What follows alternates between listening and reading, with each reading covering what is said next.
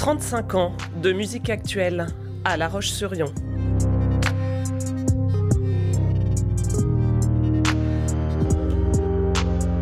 Raconte-moi ton fusion.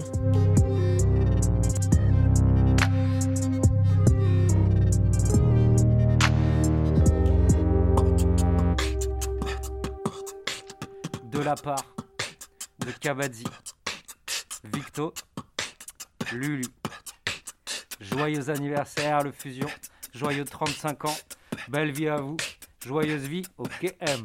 Alors moi c'est Lulu. Je chante et j'écris des textes. Nous on vient du cirque, du cirque contemporain, du nouveau cirque. À un moment on a fait un spectacle où euh, justement moi j'ai fait appel à Victorien. Je cherchais un beatboxer parce que je trouvais que le beatbox c'était le côté circassien de la musique, il y a un côté performance quoi. Et la musique a commencé comme ça. Euh, on était installé plus ou moins à La Roche. Et euh, on avait donc un référent musique actuelle en Vendée, c'était le Fusion. Les époques 2010, 11, 12, 13, je pense, c'était au début sur notre premier album. On a été très très souvent au Fusion.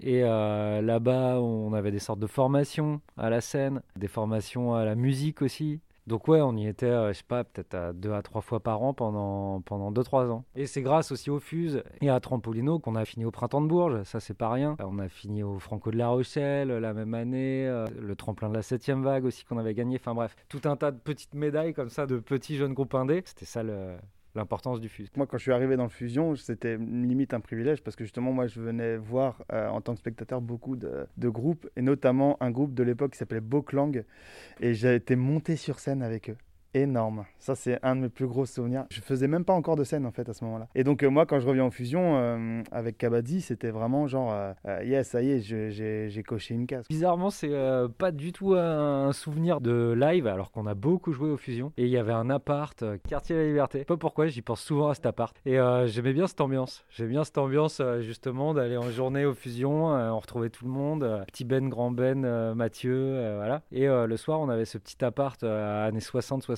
euh, dans lequel on réfléchissait nos lives et tout. Euh, et le matin, on repartait. Ouais, bizarrement, c'est un appart, tu vois, qui me reste.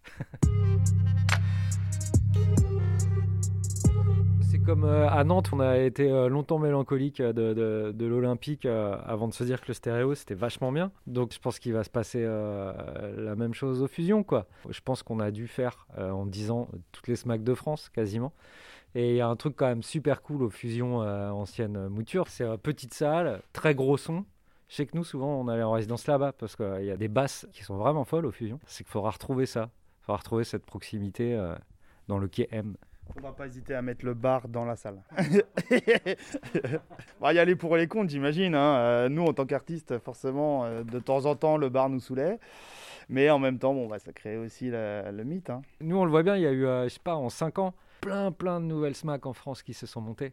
Et cette config-là euh, du Fusion, c'est-à-dire petite salle, 300 avec le bar, une hauteur de scène euh, plutôt basse, et la scène elle est plutôt basse. Donc en tant que spectateur, on a l'impression d'être un peu sur le plateau, on est plongé dans le truc. Ça, cette config-là, clairement, elle existe presque plus. Enfin bon, t'as deux trois scènes comme ça un peu euh, qu'on qualifie un peu de, de trashos en fait, un peu parce que ouais. bon c'est pas c'est pas confo de fou, mais finalement c'est toujours les plus grosses soirées, elles sont dans ce genre de salle quoi.